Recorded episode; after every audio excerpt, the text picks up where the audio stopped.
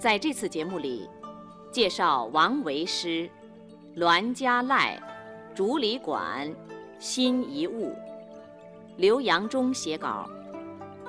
唐代田园山水诗人王维，是一个擅长描绘大自然优美风光的艺术大师，在他的笔下展示出了各种各样的生动画面，五言绝句《栾家濑》。《竹里馆新遗物》都出自他的祖诗《辋川集》。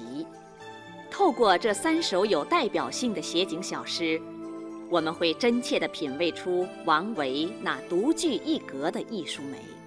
辋川在陕西蓝田县南的终南山下，这里有初唐著名诗人宋之问的别墅。这所别墅。风景十分优美，有孟城坳、华子冈、栾家濑、竹里馆、新遗物等等二十个风景点，四时风光变化无穷。这所别墅后来归了王维。王维中年以后，由于厌恶黑暗官场和信奉佛教，逐渐消极避世，一头扎进辋川别墅。把这里的山水林泉作为精神乐园，把探索和描写大自然的美当成了自己的日常功课。有一段时间，他常常流连于辋川的二十个风景点上，细心揣摩、辗转冥思，为他们分别题写了一首五言绝句，并邀请他的诗友裴迪。来一首一首唱和。随后，他将这些诗排列起来，编为一集。这就是著名的风景组诗《辋川集》的由来。这二十首小诗，风格优雅俊秀，大多数都有各自的意境和情趣。我们知道，五言绝句，因为字数太少，最难写得出色。而王维，却以他过人的才能，用这种形式写出了第一流的作品。他最善于用这寥寥的二十个字，表现自然界一刹那的优美景象。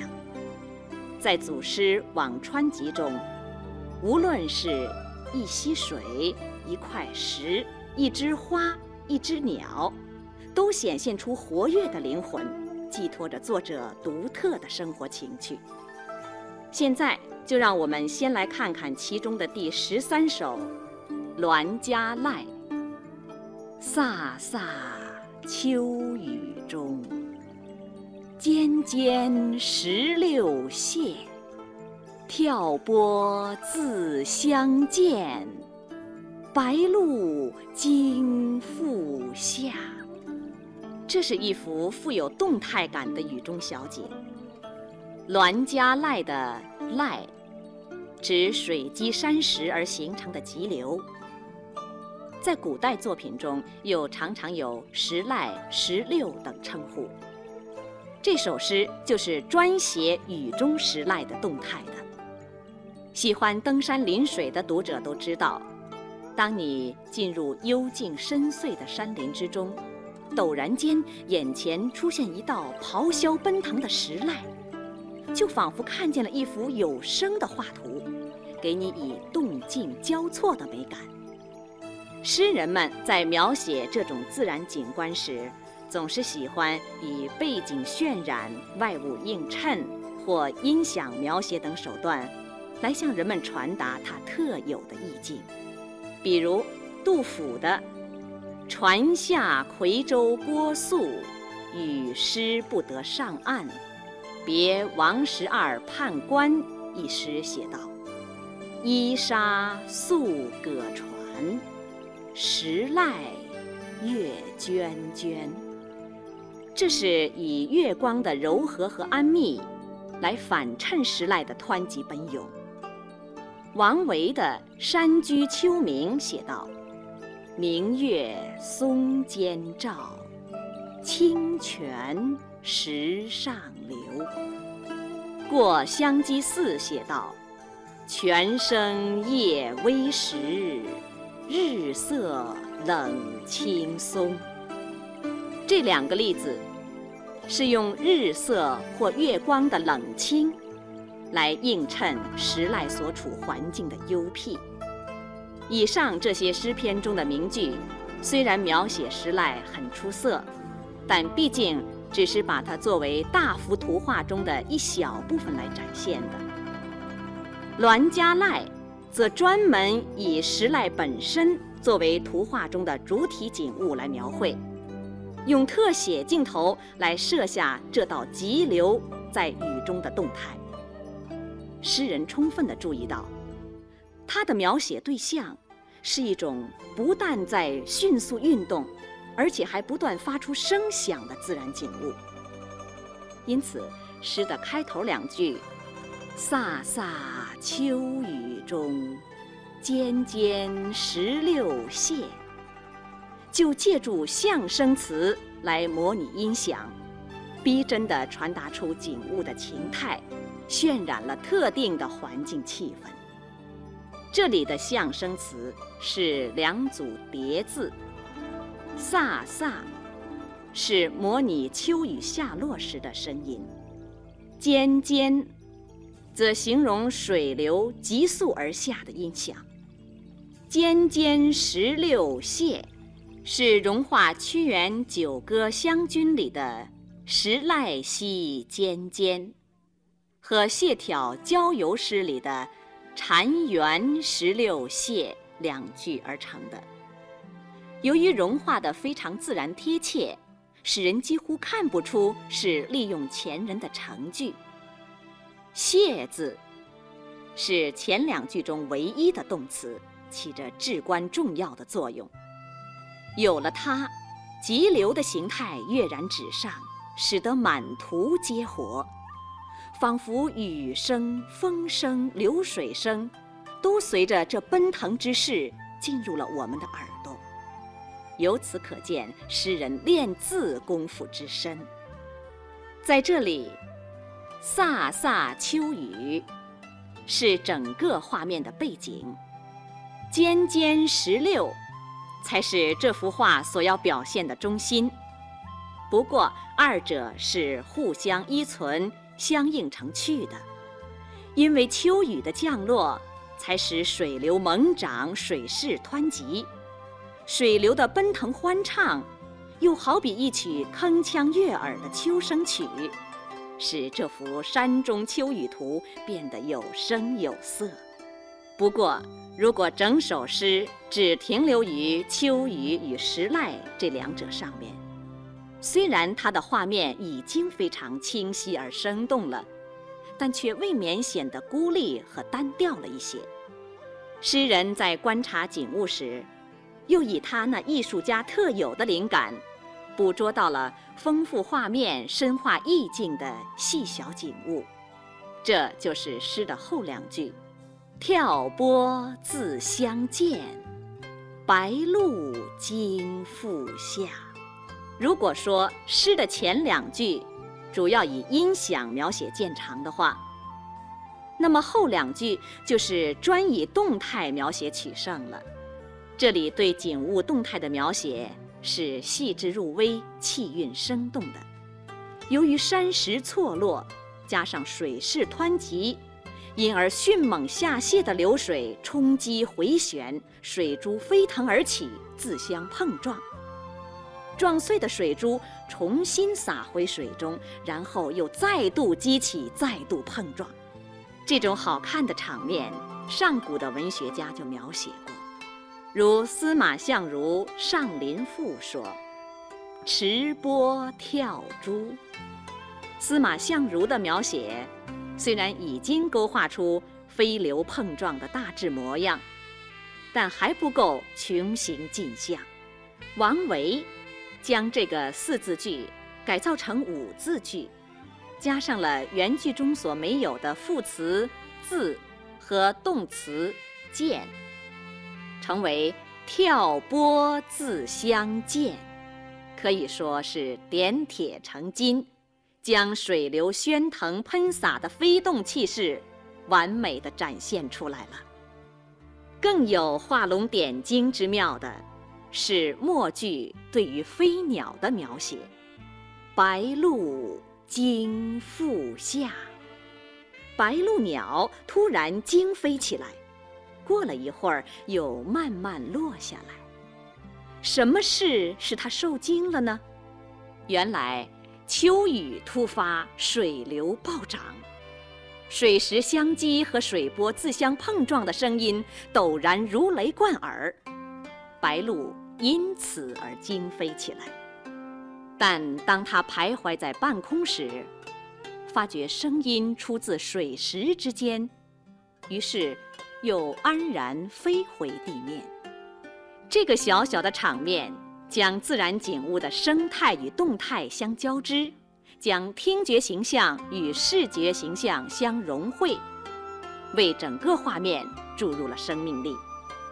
王维喜欢写静景，用静景寄托他的禅趣。这一首却动态满纸，声响盈耳。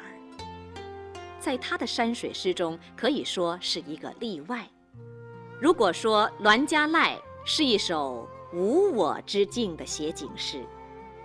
那么，《辋川集》的第十七首《竹里馆》，则是一幅情景交融的幽人行乐图。诗是这样的：独坐幽篁里，弹琴复长啸，深林人不知。明月来相照。这里虽也描写了竹里馆的环境，却只是把它作为人的背景，目的是表现环境中的人，因而是有我之境。诗的前两句写人，后两句不仅，以景应情，层次井然。意境显得十分悠远。我们先看前两句：“独坐幽篁里，弹琴复长啸。”“幽”字是深而暗的意思。篁，竹丛。幽篁，指深邃而幽暗的竹林。啸。古代一种撮口作声的游戏，也就是我们今天所说的吹口哨。发音悠长的称为长啸。诗中描写的是一个静谧的月夜，诗人在那清冷深暗的竹林里弹琴潜性，长啸抒怀，自得其乐。他与尘世隔绝了。不但没有感到丝毫孤单清冷，反而觉得别有天地，因此流连忘返了。诗人这样做是为什么呢？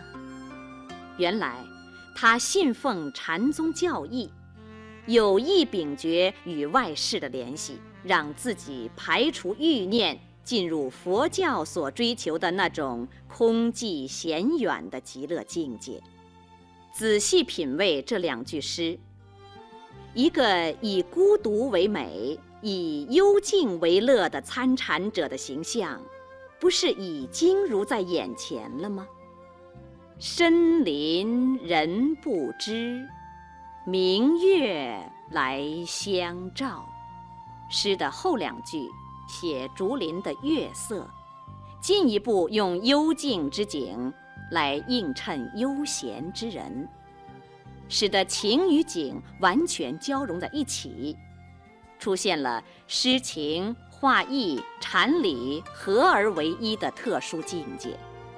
从书写层次来看，前两句是叙事，后两句是写景。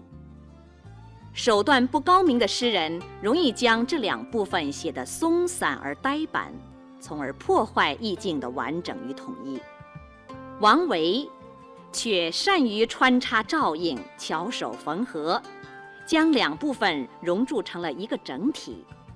他以“人不知”与“独坐”相衬托，以深林与幽篁相回应，使人物与外景、诗情与画意连成一气。再用弹琴与长啸两个动态点明闲情，用幽篁与明月为这闲情织成一片恬静优美的背景。从而使得这幅由文字绘成的小小图画，生态必具，趣味悠长。从这首小诗，我们还可以看出，王维在描写山水风景时，非常善于集景成趣地表现他自己欣赏美景时的心情。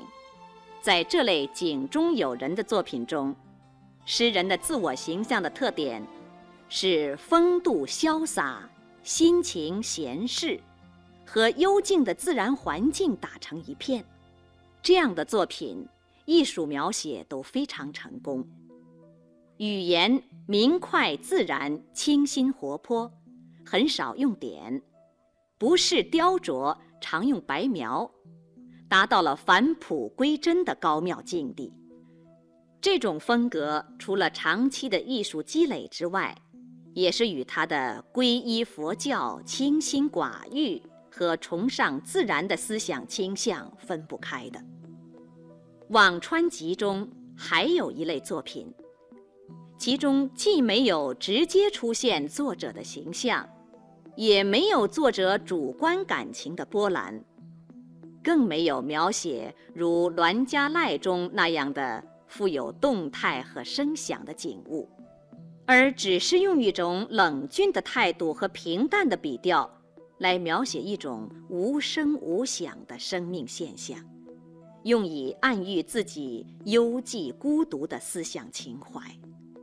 这类作品中有代表性的是《辛夷坞》，这是《辋川集》的第十八首。辛夷坞是个地名，辛夷，香木名。花像芙蓉而稍小，香气浓郁。初开时，花苞尖如笔头，因此人们又叫它木笔。又因是初春开花，所以又称望春、迎春。坞，四面高、中间低的种花园地，因为里面有不少辛夷树，所以叫做。辛夷坞。现在把全诗朗读一遍：木末芙蓉花，山中发红萼。见户寂无人，纷纷开且落。木末指树梢。红萼是红花，涧户指山间溪流的出口处。这首诗写的是辛夷花在春天自开自谢的寂寞状况。第一句“木末芙蓉花”是说辛夷树开花像芙蓉，因为花开在树梢枝头。所以说，木末芙蓉花，这是假托芙蓉而实写辛夷。这首诗大意是说，辋川山谷里的辛夷树，一到春天就开放出像芙蓉一样的花朵。这些辛夷树位于山泉出口处，这里环境静寂，没有人来赏花。只有花朵应时而开，顺时而谢，年复一年的自生自灭。仔细揣摩诗中的意象，我们会发觉，这并不是一首单纯的风景作品。